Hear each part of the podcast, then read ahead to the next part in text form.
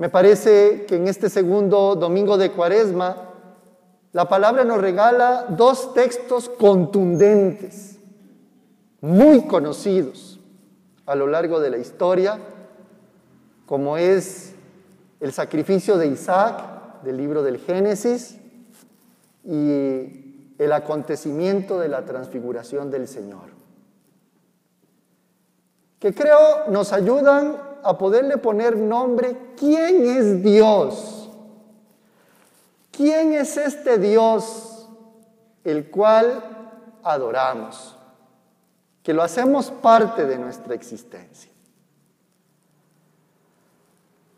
Si tomamos con cuidado este texto que históricamente se ha llamado el sacrificio de Isaac, tendríamos que decir que la centralidad de este texto no está en el mandato divino que Dios le hace a Abraham. Tampoco está en la obediencia de Abraham. Lo más central de este texto es ese mandato divino de proteger la vida de Isaac. Esto porque nos deja ver el verdadero rostro de Dios. Dios que es el creador de la vida y que la cuida siempre. En este tiempo terrenal y también en la vida eterna. Es el Dios de la vida. Con este texto hay un salto en el pueblo de Israel, un avance en la manera de entender a Dios. Pasar de ese concepto ancestral del cual México tampoco queda lejos en sus ancestros, de que la relación con la divinidad era hacer sacrificios humanos para aplacar la ira de Dios, de un Dios, o bien para ponerse a prueba o mantenerlo con calma.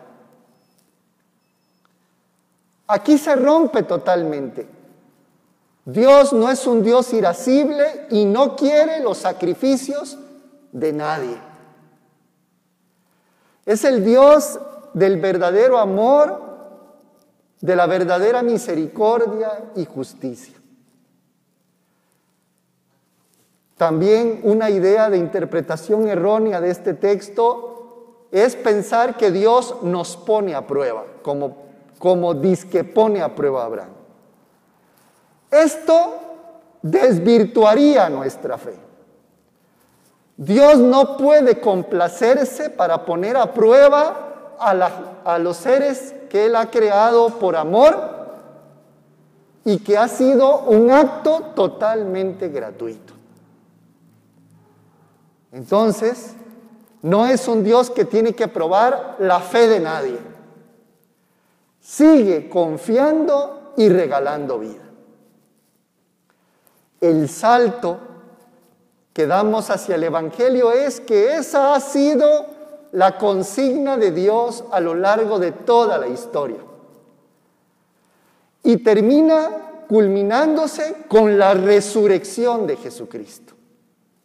Es el Dios que aunque no nos pudo crear eternos y perfectos, ha vencido la muerte. Por medio de la pasión, muerte y resurrección de Jesús, Ahora, este Dios que nos ha dado la vida a todas las criaturas, nos las garantiza inclusive después de la muerte. Hemos escuchado en este texto del Evangelio de la Transfiguración que se da después del primer anuncio de la pasión de Jesús. Esto ha dejado a los discípulos tristes, apesadumbrados, confundidos, porque no entienden la muerte de Jesús, la muerte inminente de Jesús. Le temen a la crucifixión de Jesús. Y entonces Jesús los toma, los acompaña en un momento de intimidad espiritual y vuelve a mostrar que lo que viene será la resurrección y la vida. En todo este simbolismo de la túnica blanca y el esplendor blanco, imposible de lograr en este mundo. Y además, con el diálogo entre Elías y Moisés, queda el cumplimiento de la ley y los profetas. Esa garantía de Dios de darnos vida y vida en abundancia para siempre. Por tanto, no es difícil que Pedro quiera quedarse en ese lugar, que quiera armar su vida en ese lugar, pero no puede llegar la resurrección si no es después de la muerte. Hay que bajar a Jerusalén.